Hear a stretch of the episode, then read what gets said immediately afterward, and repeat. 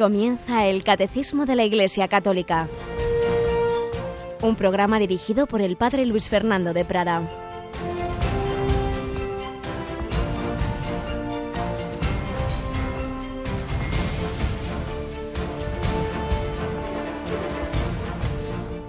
Alabados sean Jesús y María. Muy buenos días, querida familia de Radio María.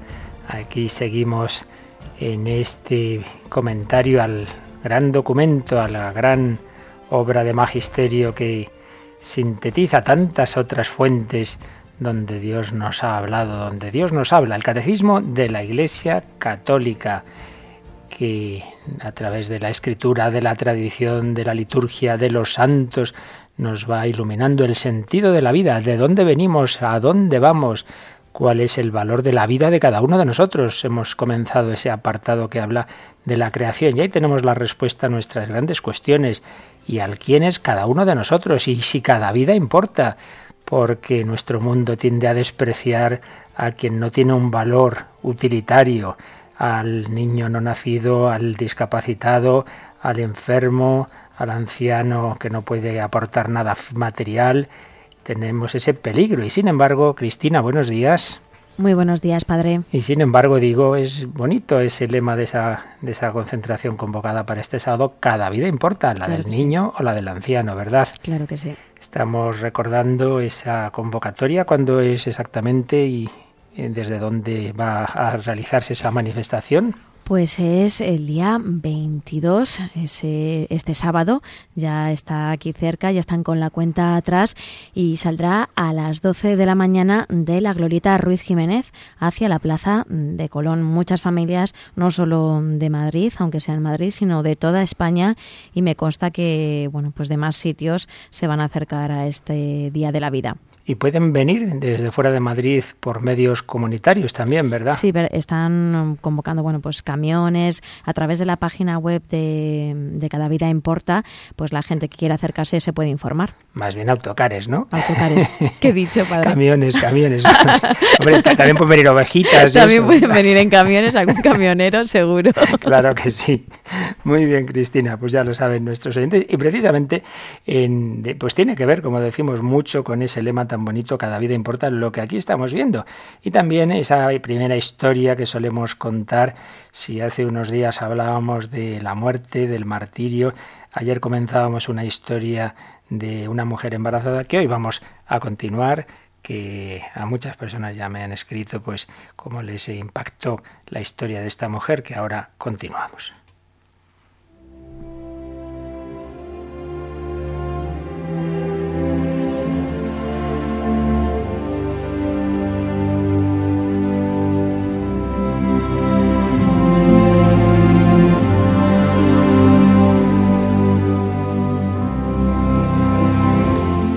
Proseguimos hablando de Gina, esta periodista que después de cubrir aquellos terribles atentados de las Torres Gemelas en un viaje a Italia conoció a un hombre, tuvo una relación con él, quedó embarazada, le dijeron que el niño venía con síndrome de Down, estuvo a punto, a punto, a punto de ir a realizar el aborto, ya tenía incluso la hora, pero hubo quien consiguió que antes de ello reflexionara, orara, y se fue a un convento, a una residencia de unas religiosas que tenían madres en acogida. Y allí ocurrió ese hecho que ayer recordábamos que de pronto vio un chico de unos 14 años con síndrome de Down que sin saber por qué se le abrazó a ella. Y ella se dio cuenta, vio en ese niño con síndrome de Down a Jesús, era Jesús que la abrazaba y era Jesús quien le transmitía un mensaje. Y le hacían una entrevista a esta mujer en que contaba todo esto y le preguntaban después de aquel momento que cambió su vida, que le dio ya la certeza definitiva de que tenía que acoger a ese niño que al que ha puesto por nombre Ángelo. Le preguntaban, ¿serías otra persona hoy si no fuera por Ángelo? Y respondía, yo agradezco a Dios todos los días porque Ángelo me salvó.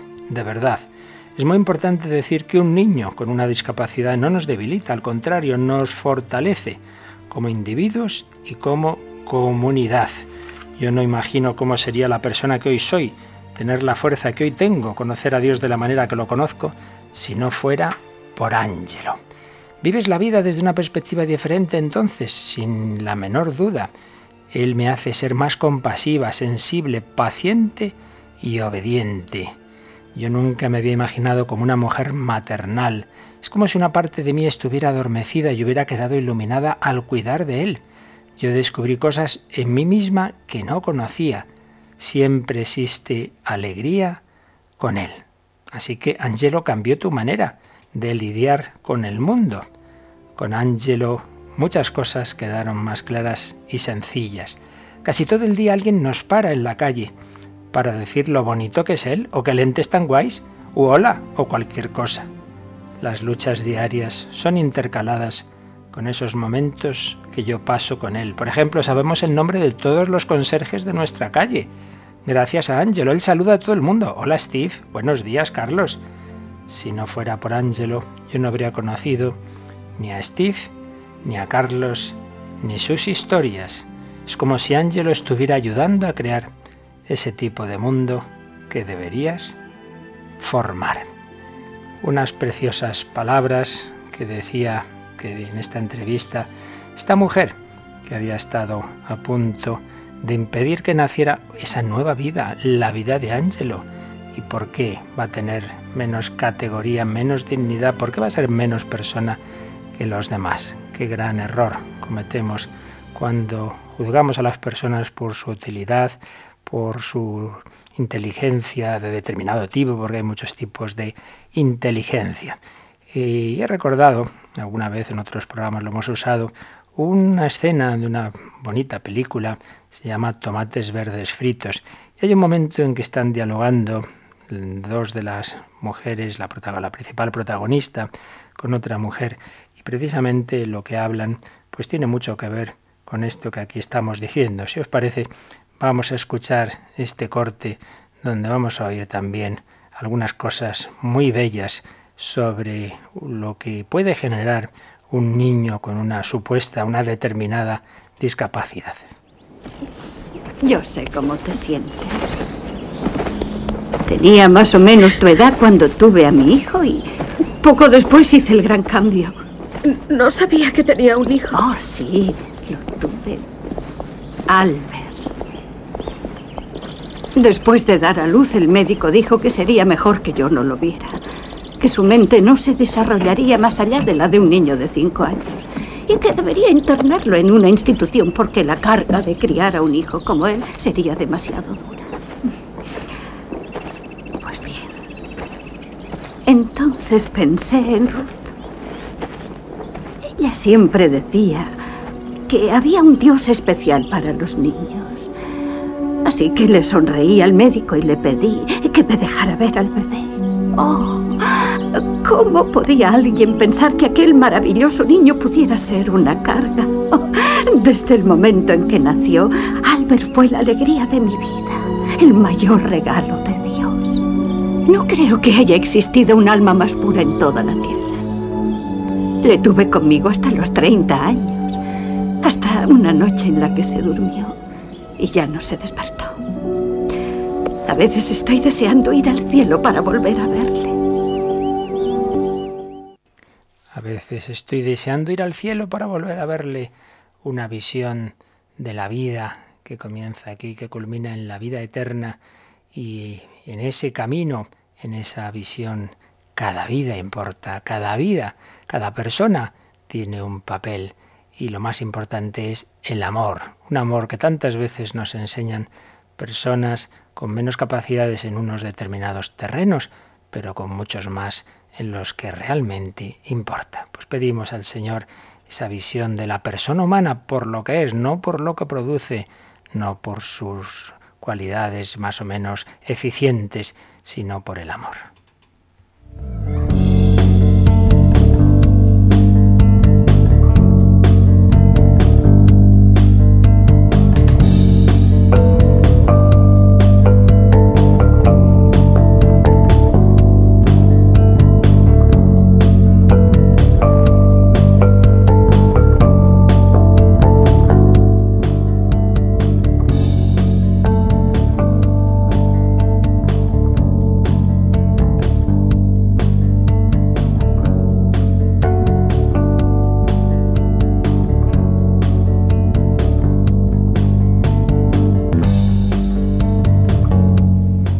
Bueno, pues seguimos adelante. Toda esta visión de la persona humana, pues en último término viene de ser conscientes de que no somos pura materia evolucionada por azar, que somos creación de un ser personal, que hemos sido creados a imagen y semejanza de Dios, que cada persona humana es un pequeño reflejo de ese Dios amor, Padre, Hijo y Espíritu Santo del que hemos estado hablando en las catequesis anteriores y ahora vemos cómo ese Dios Trinidad, que es amor eterno, ha deseado darnos a compartir su vida divina, su felicidad, su amor a miles de millones de seres a los que nos invita, a esa su amistad. Y para ello lo primero, lógicamente, nos crea, nos da la vida. Y en eso estamos, hablando de la creación. Dios ha deseado crear ángeles y hombres para, y para nosotros creado un mundo, un universo donde pudiéramos vivir. Y por ello estábamos aquí en el catecismo hablando de la catequesis sobre la creación. Habíamos visto una pequeña introducción de la importancia de este tema en tres números y luego el apartado que se titula La catequesis sobre la creación, cómo aquí se responden a estas grandes preguntas existenciales, estas grandes cuestiones, que esto no son meras elucubraciones, que responden al sentido de la vida. Y luego vienen tres números en letra pequeña, ¿sabéis? Cuando el catecismo pone una letra pequeña indica que es una ampliación, que, no es tan esencial como otros puntos, pero indudablemente tiene su importancia y para nosotros, porque queremos intentar recoger todas las enseñanzas del catecismo, pues no podemos dejarlo de lado. Así que Cristina, cogemos estos números de letra pequeña que comienzan en el 283. ¿Qué nos dice este primer número de hoy? La cuestión sobre los orígenes del mundo y del hombre es objeto de numerosas investigaciones científicas que han enriquecido magníficamente nuestros conocimientos sobre la edad y las dimensiones del cosmos, el devenir de las formas vivientes, la aparición del hombre. Estos descubrimientos nos invitan a admirar más la grandeza del Creador, a darle gracias por todas las obras y por la inteligencia y la sabiduría que da a los sabios e investigadores. Con Salomón estos pueden decir, fue Él quien me concedió el conocimiento verdadero de cuanto existe, quien me dio a conocer la estructura del mundo y las propiedades de los elementos, porque la que todo lo hizo, la sabiduría, me lo enseñó. Así pues, aquí se nos está hablando de cómo el conocimiento del mundo eh, tiene diversas fuentes y una de ellas indudablemente es el de la ciencia, las investigaciones científicas, pero cómo eso de ninguna manera debemos contraponerlo a lo que nos llega por la vía de la sabiduría. Podemos distinguir estos dos términos. La ciencia, en un sentido estricto de la palabra, porque es una palabra con diversos significados, pero en un sentido estricto es aquella disciplina que conoce la realidad material, la realidad material aquello que podemos experimentar, que podemos comprobar a través de experimentos de tipo científico en un laboratorio, que podemos cuantificar, que podemos meter en fórmulas matemáticas, pues es aquello de lo que trata la química, la, la física, la astrofísica, lo que, como digo, podemos cuantificar. Y indudablemente eh, la ciencia pues ha ido avanzando muchísimo en conocer este universo, como aquí nos dice. Se, menciona incluso su edad. Aquí se hace alusión a cómo pues son muchísimos los indicios científicos que nos dicen que nuestro universo, este universo en el que vivimos, este universo que conocemos, pues tiene una edad comenzó hace determinada cantidad de años, más o menos, según parece, unos 13.500 millones de años, más o menos anteayer, ¿verdad? Perdemos ahí ya la, nuestra, nuestra imaginación. Le cuesta, pero tiene, tiene una edad. Todo indica que hay ese primer momento, esa famosa primera estación, el eh, explosión, perdón, el Big Bang, en que una partícula mínima estalla y da lugar a un universo en expansión en el que se van formando a partir de esa partícula primitiva pues todas las galaxias y dentro de las galaxias eh, todo el, sistema solar, dentro del sistema solar en un momento dado nuestra madre tierra, que diría San Francisco de Asís. Pues qué preciosidad, cuanto más conozcamos de este universo, mejor. Cuando se quiere contraponer la ciencia y la fe, y concretamente en este punto, pues por ejemplo se olvida que el primero que intuyó antes de tener muchas comprobaciones científicas que tenemos hoy día. Esta, explicación del universo, esto que llamamos la teoría del Big Bang, fue un sacerdote católico, Lemaitre. Estas son cosas que muchas veces se olvidan. O como cuando se retuerce el caso Galileo, con todos los errores que hubo en él, pero generalizando como si la Iglesia fuera contraria a la ciencia, se olvida también que antes que Galileo ya hubo quien pensó que, nuestro sistema no giraba en torno a la Tierra, sino en torno al Sol. Un, un, un canónigo polaco, Copérnico. Por eso se suele decir la revolución copernicana. Pero estas cosas se olvidan y estas cosas incluso se tergiversan y solo sacamos aquellos aspectos que muestran a nuestro mundo de hoy como si la Iglesia fuera contraria a la ciencia. De ninguna manera, porque como aquí bellamente se nos dice, estos descubrimientos nos invitan a admirar más la grandeza del Creador, desde luego. Menuda potencia infinita tiene que tener el Creador para haber hecho este universo tan inmenso que vamos, no todavía ni de lejos llegamos a conocer hasta dónde puede llegar y sobre todo a pensar que todo este universo estaba contenido en una partícula infinitesimal con unas propiedades de densidad, de temperatura inimaginables y que ahí está todo y que ahí está en germen nuestro cuerpo y que eso estalla y da lugar a lo largo de los millones de años a ir formando todo este universo y a ir formando esta tierra y a ir dando las condiciones de vida para que podamos estar tú y yo, desde luego, pensar que esto sale así porque sí, por casualidad, hace falta mucha imaginación. Como decía, no recuerdo que científico católico, no soy tan crédulo como para ser incrédulo, me parece que era Pasteur, aunque no os lo puedo asegurar en este momento. No soy tan crédulo como para ser incrédulo, es decir, que para no creer en Dios hay que creer cosas muy extrañas, como es esto, que, que al final cada uno de nosotros pues así por casualidad es fruto de una evolución que empieza en una partícula eh, en la que es que ha estallado y mira usted qué casualidad que al final sabemos usted y yo, ¿verdad? Pues sí que hace falta bastante fe, mucha más que para creer que hay alguien que ha diseñado esto con suma inteligencia. Nos dice pues el catecismo que estos descubrimientos nos invitan a admirar más y más la grandeza del Creador, pues como han hecho todos los santos. Ayer recordábamos el cántico de las criaturas de San Francisco y también recordaremos al, con, en ese espíritu franciscano esa alabanza, esa invitación a la alabanza al Señor, como aquí se nos dice. Alabar, admirar la grandeza del Creador, darle gracias por todas sus obras y por la inteligencia y la sabiduría que da a los sabios e investigadores. Os decía que podemos distinguir eh, por un lado, la ciencia en un sentido estricto, que obviamente solo sirve para los aspectos materiales, como os decía, por definición. Si estamos usando ciencia en sentido estricto, es todo aquello que podemos experimentar, comprobar, experimentalmente meter en fórmulas matemáticas. Por tanto, en este sentido estricto, nunca en la ciencia va a encontrar el alma, la libertad, el amor la, o a Dios, evidentemente. Pero luego tenemos la sabiduría, que es un sentido, un concepto mucho más amplio, y ahí podemos llegar a certezas eh, que, sí que incluyen estas realidades no puramente materiales. es que todos sabemos que lo más importante en la vida no es precisamente lo que podemos meter en un laboratorio o en una fórmula matemática o podemos demostrar científicamente, porque las realidades fundamentales de la vida como es el amor, como es, por ejemplo, una persona que se va a casar, si dijera yo no me caso mientras no me demuestren científicamente que esta es la persona con la que debo casarme, pues desde luego, así nadie se casaba y, y esto sería un mundo absolutamente inhumano de reducir las personas a esos aspectos puramente cuantificables. No es así. La sabiduría engloba lo más importante y engloba el sentido general de la vida, el sentido trascendente y el más allá.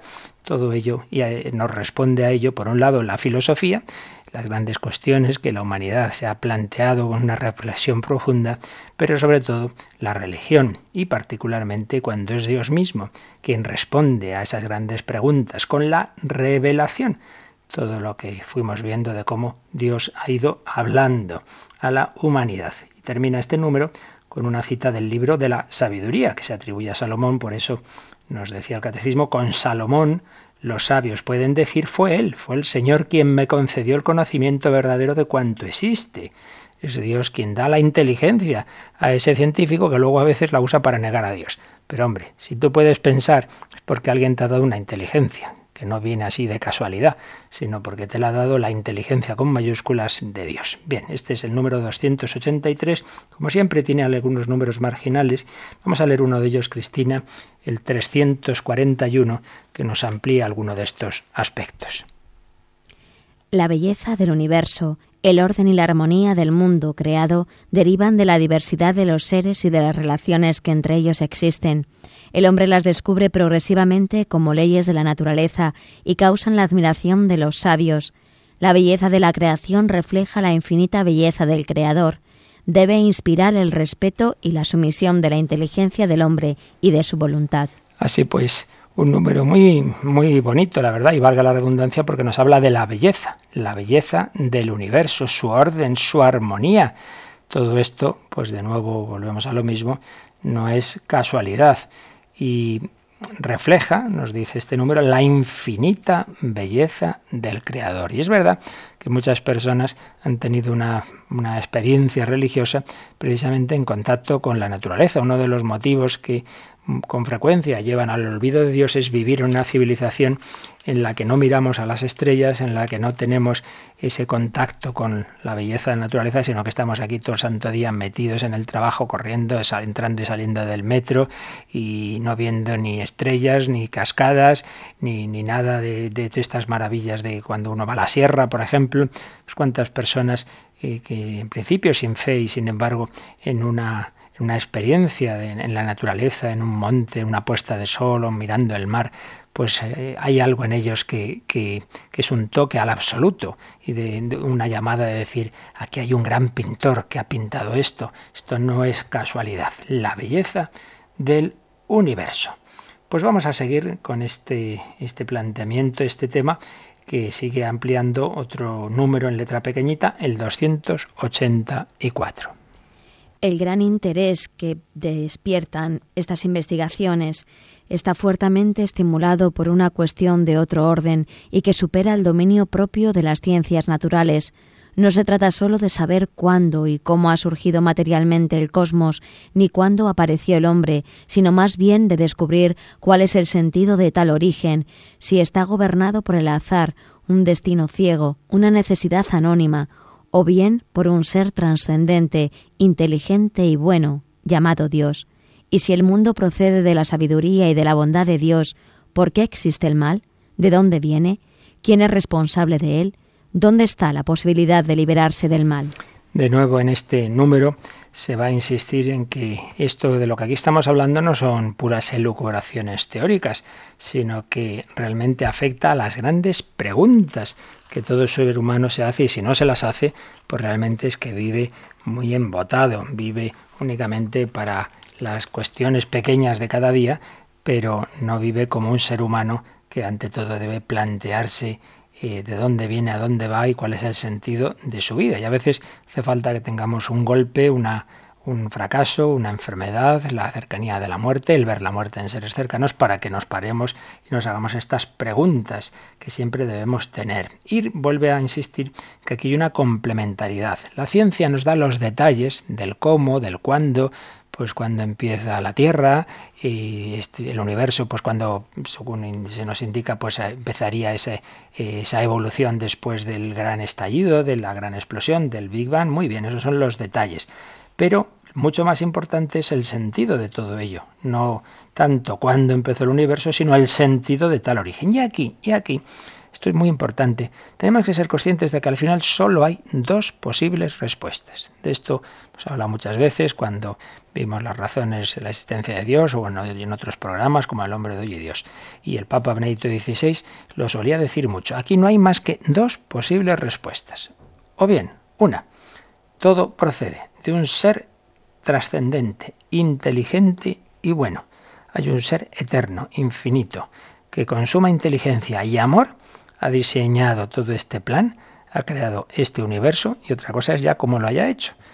Eh, si lo haya hecho con, una, programando una determinada evolución, eso ya da igual, son los detalles. Pero lo importante es una de dos. O, en efecto, todo procede de un Dios inteligente, eh, amoroso, creador, un Dios inteligente y bueno, ya eh, que es un ser personal, o no hay nadie entonces todo procede simplemente por casualidad. Y entonces en el origen no hay inteligencia. Y claro, como decía el Papa Benedicto XVI, esta segunda, esta segunda respuesta choca con unos problemas muy grandes. ¿Cómo es posible que de la falta de libertad, de un origen puramente material, porque si no hay Dios, no hay Dios, no hay más que materia y energía, que la energía en el fondo es materia. No nos imaginemos no sé qué cosa extraña, es materia. ¿Cómo es posible que de la pura materia surja el espíritu, surja la inteligencia, surjamos tú y yo que estamos pensando en estas cosas, y surja la libertad? ¿Cómo es posible que de lo que no tiene libertad surja la libertad? De lo que no tiene la inteligencia surja la inteligencia. ¿Cómo puede surgir lo más de lo menos?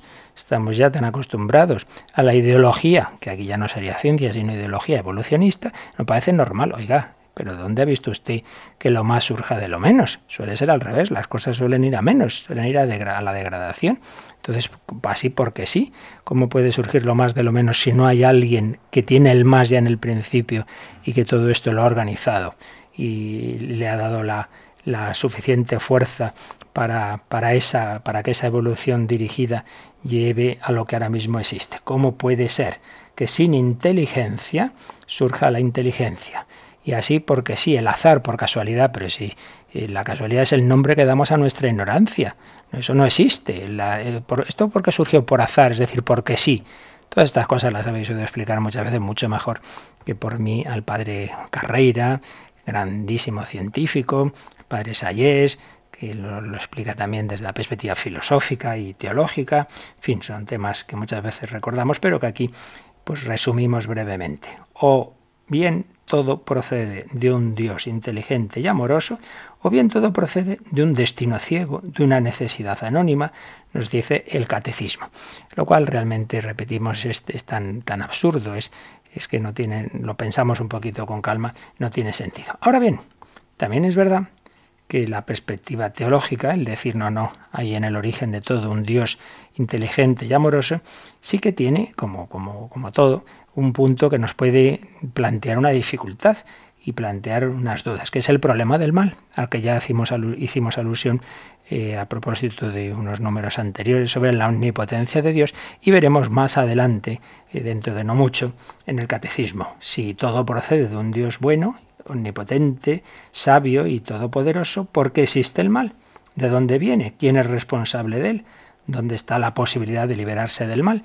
Tenemos que ver entonces este tema del mal. Lo haremos, lo haremos, como digo, muy pronto, pero el que exista el mal no quita todo lo bueno que hay. Yo suelo poner ese ejemplo muy tonto, muy sencillo, sí, pero que creo que nos puede iluminar al respecto. Si yo veo un gran coche, yo que sé, un Mercedes, un BMW, con, un gran bollo, pues, pues lógicamente pensaré, bueno, pues este coche eh, se, ha, se, ha, dado un golpe, pero no se me ocurrirá decir, uy, qué mal hacen ahora los coches en la fábrica, ¿verdad? Salen ya con golpes. No, hombre, no. El coche salió bien de fábrica.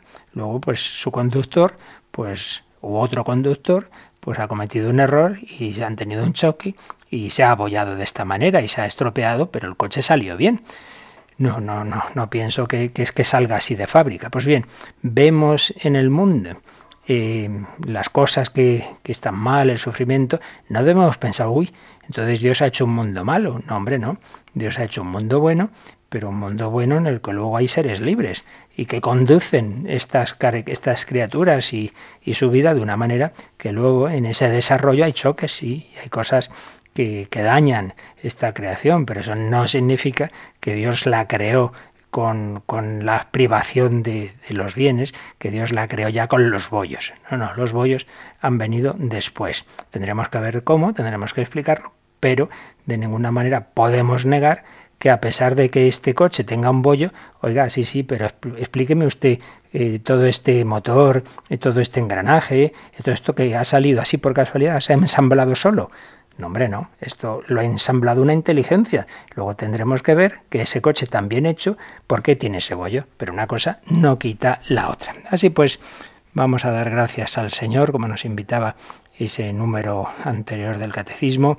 Vamos a alabar al Señor en ese espíritu de, de, San Francisco y de todos los santos, en definitiva, alabar al Señor por su creación, alabar al Señor por sus criaturas. Todo es gracia, todo es don.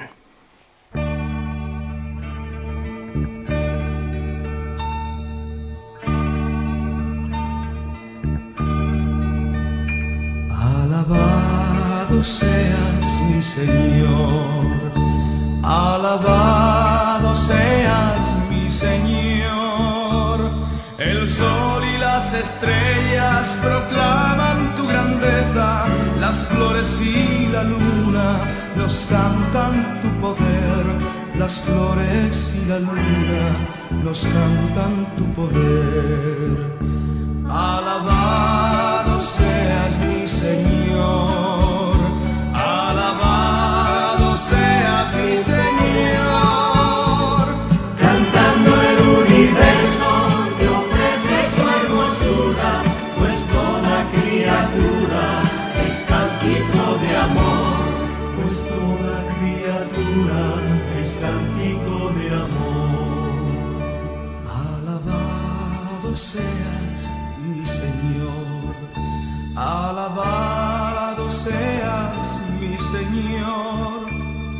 Los pájaros y el bosque, los árboles y el viento, los ríos y los mares nos cantan tu poder. Los ríos y los mares nos cantan tu poder. Alabado seas mi Señor,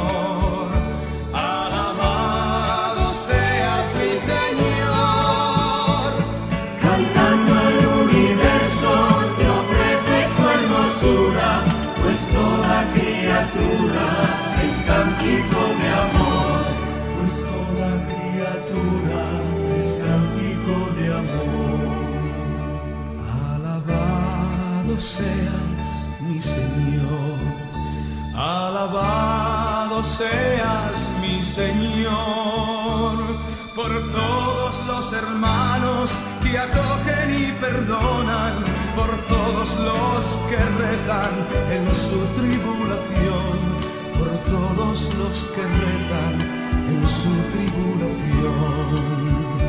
Alabado seas mi Señor,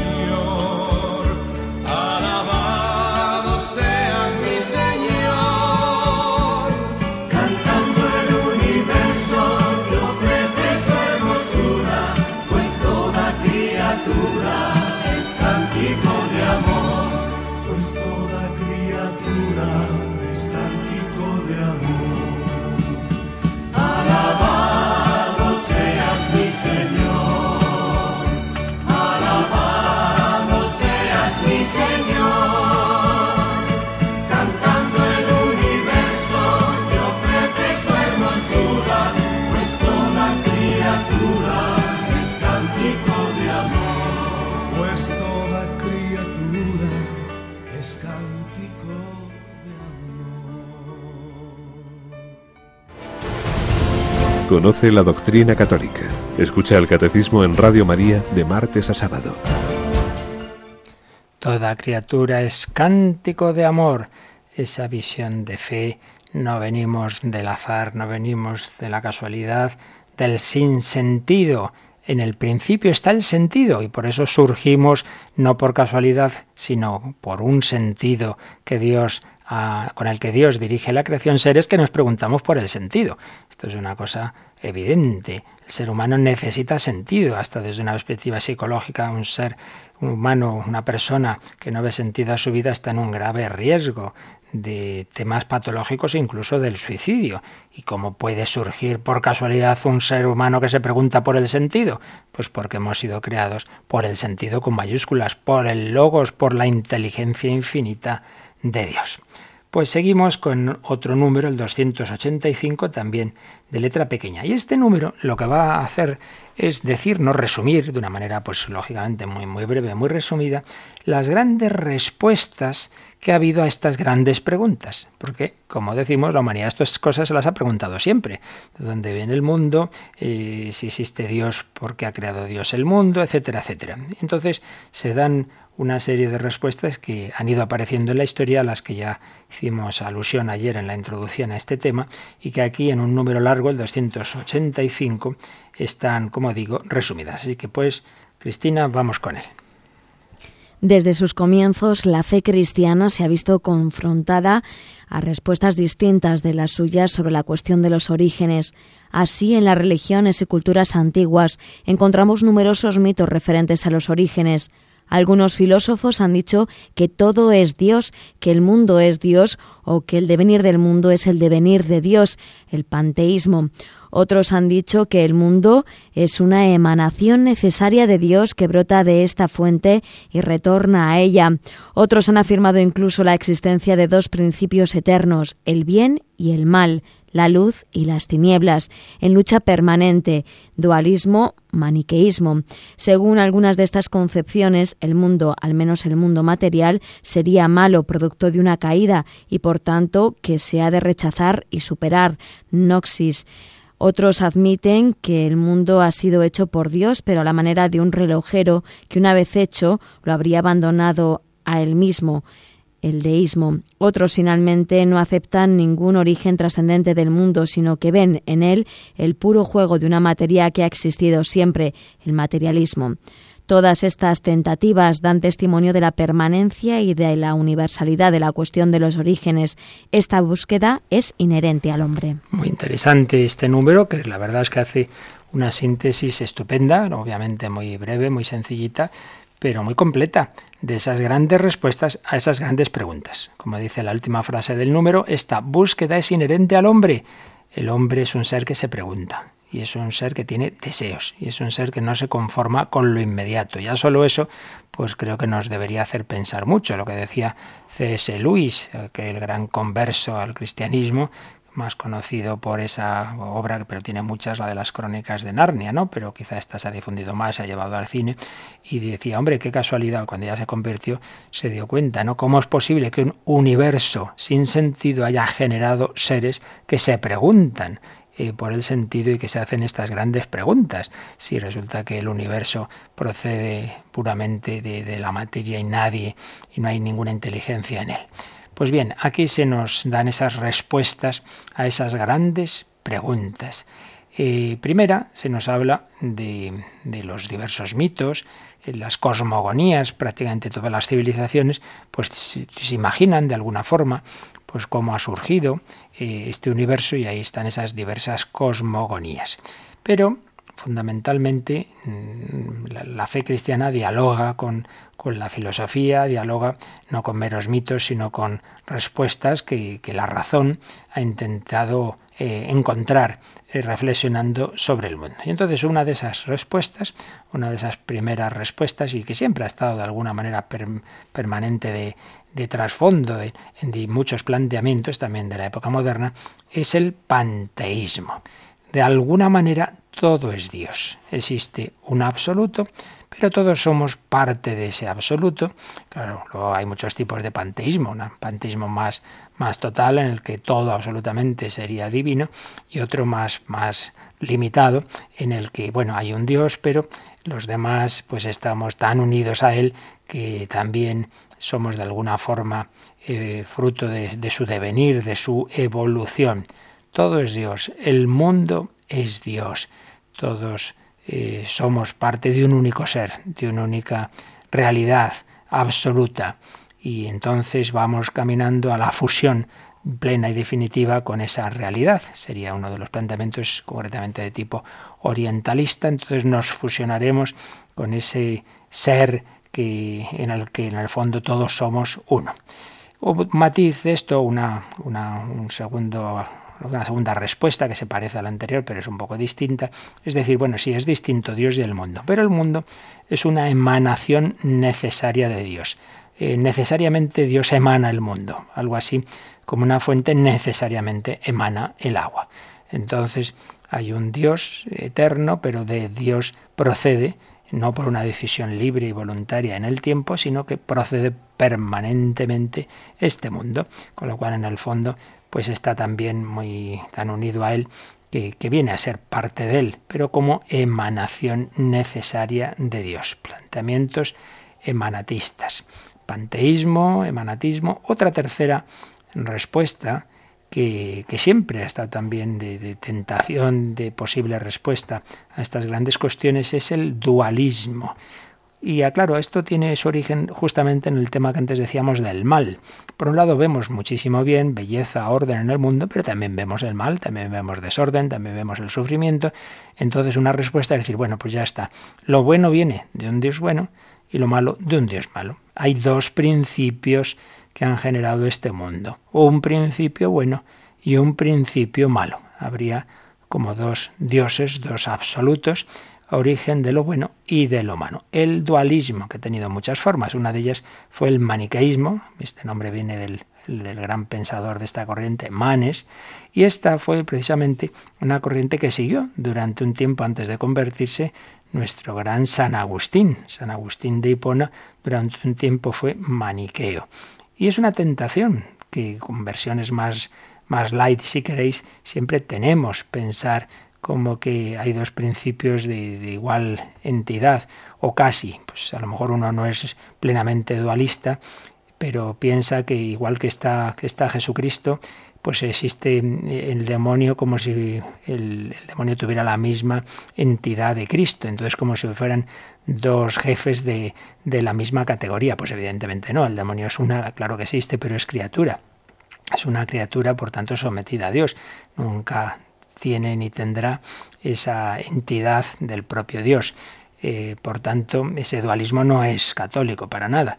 Y a veces podemos caer en él, pensando esto como que, en el fondo pues son dos, dos entidades de, la misma categoría. No es así. Dualismo, maniqueísmo. Eh, otra versión parecida, que se dio sobre todo en los primeros siglos, es la gnosis, la gnosis G-N-O-S-I-S, Gnosis, una palabra que, suena como agnóstico, no, pero quitando el ag sería los gnósticos.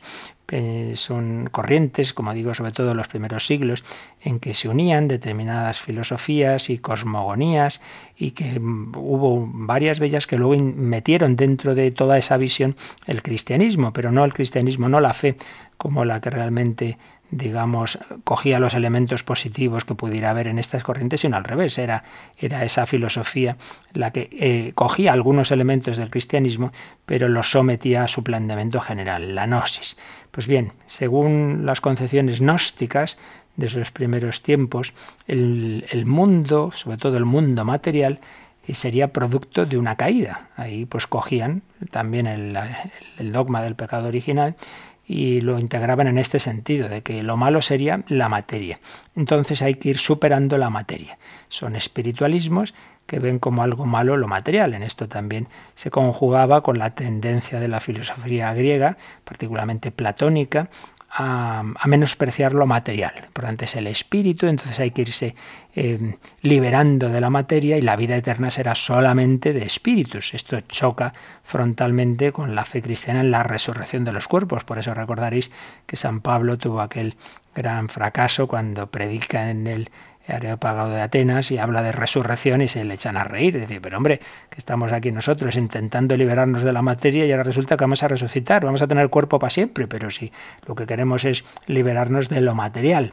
Bien, pues es otra de las corrientes que, que, se han dado y que también está siempre de tentación y a veces de tentación bajo capa de espiritualidad, el desprecio de lo material. Esto tiene un cuño de tipo gnóstico. Pero ya más habitual en nuestro mundo moderno son las corrientes que la filosofía ha ido eh, desarrollando, sobre todo a partir de la ilustración. Y entonces aquí se nos habla de dos grandes respuestas, por desgracia, extendidas en nuestro mundo, que son, por un lado, el deísmo, el deísmo. Esto hablamos en su momento al introducir el, el querigma bastante, que es la concepción de que dice, sí, sí, hay un Dios, hay un Dios que ha creado el mundo y un Dios distinto del mundo. Eh, pero lo ha creado a la manera de un relojero que una vez que ha creado el mundo se ha desentendido de él, lo ha abandonado al mismo. El relojero eh, ¿de acuerdo? Es eh, con su inteligencia construye el reloj, pero luego vende el reloj y ya no sabe más de dónde para el reloj, ni, ni, ni, lo cuida, evidentemente. Pues algo así. Dios ha creado el mundo, lo pone en funcionamiento y ala, hasta luego. Yo a mi mundo y vosotros al vuestro.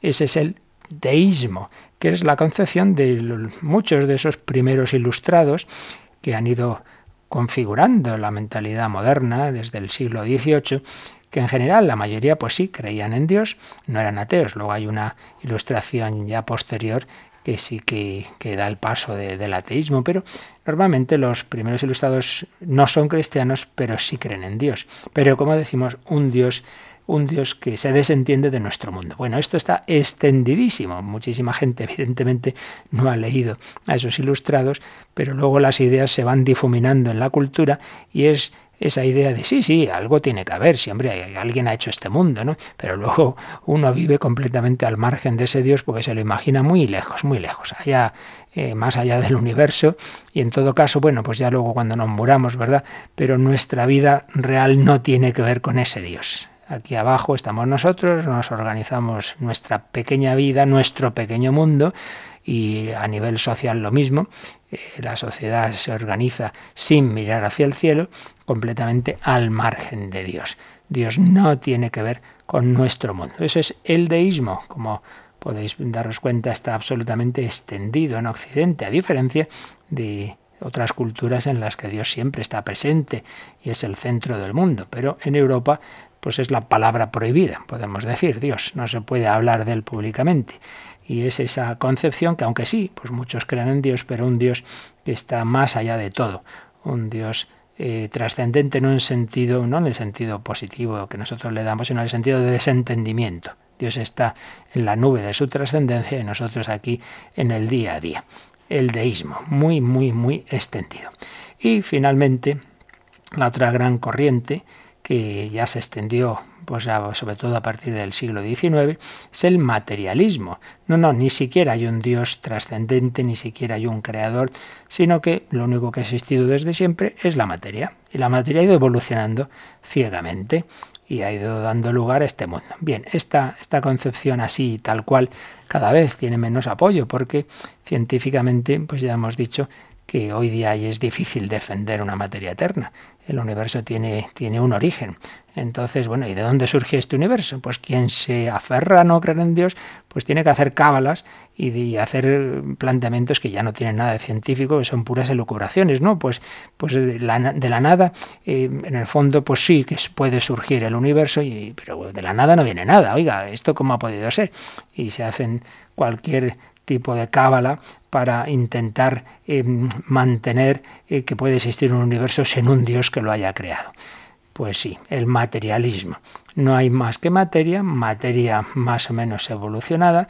Entonces, al final, pues todo es una única realidad, una única sustancia, así como el panteísmo todo de alguna manera es Dios, en el materialismo todo es materia. Entonces el pensamiento, bueno, el pensamiento, como decía algún materialista, es simplemente la secreción del cerebro. Vaya, qué interesante. Las ideas, la filosofía, la espiritualidad, la oración, todo eso es pura materia. Es esta concepción que de una manera más crasa y de otra manera más, un poquito más elaboradas, pues se han ido extendiendo desde el siglo XIX también extendida popularmente. Aunque luego es curioso porque uno puede defender estas cosas y luego todos sabemos, reaccionamos de una manera muy distinta si nos encontramos un perro atropellado o si es una persona. Creo que todo este, y por supuesto a nadie le gusta que le digan eres un animal ay, se enfada, oye, pero no decías que somos materia, pues eres un animal, un animal evolucionado, pues no te enfades, ¿no? Pero en el fondo todos sabemos que no, que hay una dignidad en nosotros distinta. Ay, ¿de dónde viene esa dignidad? Porque tienes un alma, un espíritu. Ay, ¿de dónde viene ese espíritu? ¿No será que viene de un Dios trascendente? Pero bien, son esas posibles respuestas a estas grandes preguntas sobre el origen del mundo. Las respuestas de las mitologías, la respuesta del panteísmo, todo es Dios, o todo procede necesariamente por emanación necesaria no libre de Dios, o hay dos dioses, dos absolutos, dos principios, uno de lo bueno, otro de lo malo, el dualismo, eh, su forma maniquea, o lo, lo material pues es fruto de una caída y hay que irse liberando de ello, la, la, gnosis, o si hay un Dios creador pero que se desentiende del mundo, el deísmo, o no hay ningún tipo de principio trascendente y todo es pura materia, materialismo. Frente a esto está la respuesta de la revelación. Hay un Dios infinito, eterno, inteligente y bueno, que nos ha creado a su imagen y semejanza y para nosotros ha creado este mundo para que en él podamos ir madurando, ir creciendo e irnos preparando al encuentro definitivo con él. Pues lo dejamos aquí y como siempre unos últimos minutos para vuestras preguntas, consultas, testimonios. Participa en el programa con tus preguntas y dudas. Llama al 91 153 8550. También puedes hacerlo escribiendo al mail catecismo arroba radiomaria.es. Catecismo arroba radiomaria.es.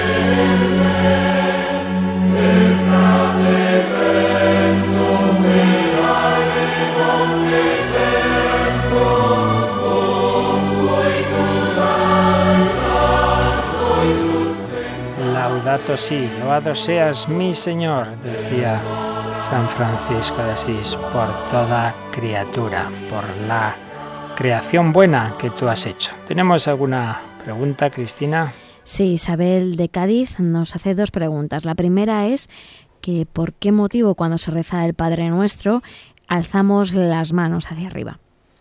Bueno, es uno de los gestos típicos de los orantes, de alguna manera como el ser humano, como corporal que es y como situado en el espacio, pues parece que, necesitamos siempre esa, como esa localización. Entonces nos imaginamos a Dios en, el cielo, Padre nuestro que estás en el cielo, y una manera corporal de elevar nuestra alma es elevar también nuestro cuerpo, elevar nuestras manos, y es un, un signo también como de que somos mendigos. El hombre es un mendigo de Dios, por eso pedimos. Al Padre nuestro son todo peticiones, ¿verdad? Entonces el que pide extiende la mano. Un poquito todo ello está en ese gesto. ¿Y qué más pregunta?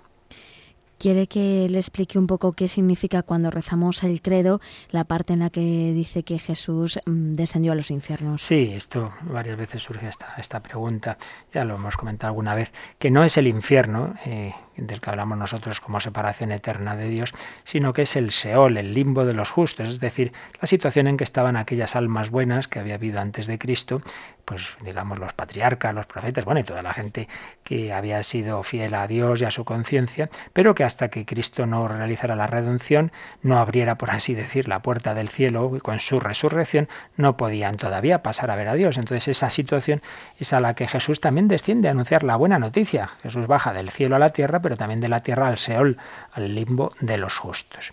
Y teníamos, Cristina, aquí un, correo con una serie de, preguntas bíblicas, que esto sería más quizá para otro programa, pero rápidamente nos pregunta Patricia, eh, Mateo 18, 18, lo que en la tierra ¿Esto se refiere a los discípulos? Sí, sí, se refiere no solo a los discípulos, sino concretamente a los apóstoles y sus sucesores, los obispos. Lo que ataréis en la tierra quedará atado en el cielo, lo que desataréis quedará desatado en el cielo.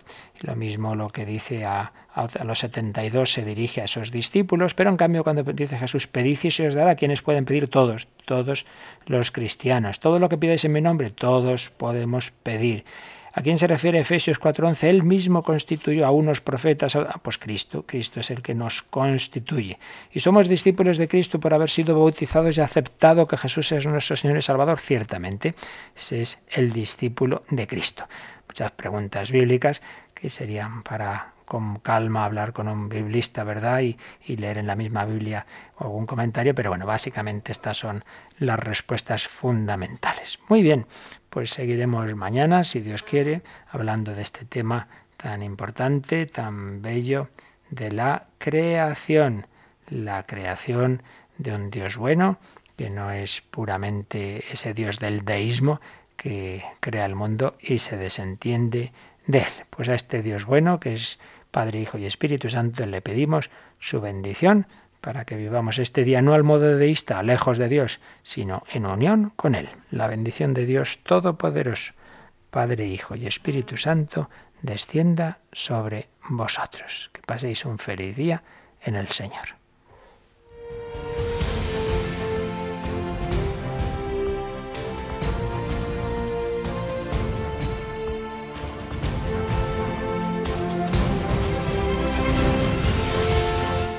Han escuchado en Radio María el Catecismo de la Iglesia Católica, un programa dirigido por el Padre Luis Fernando de Prada.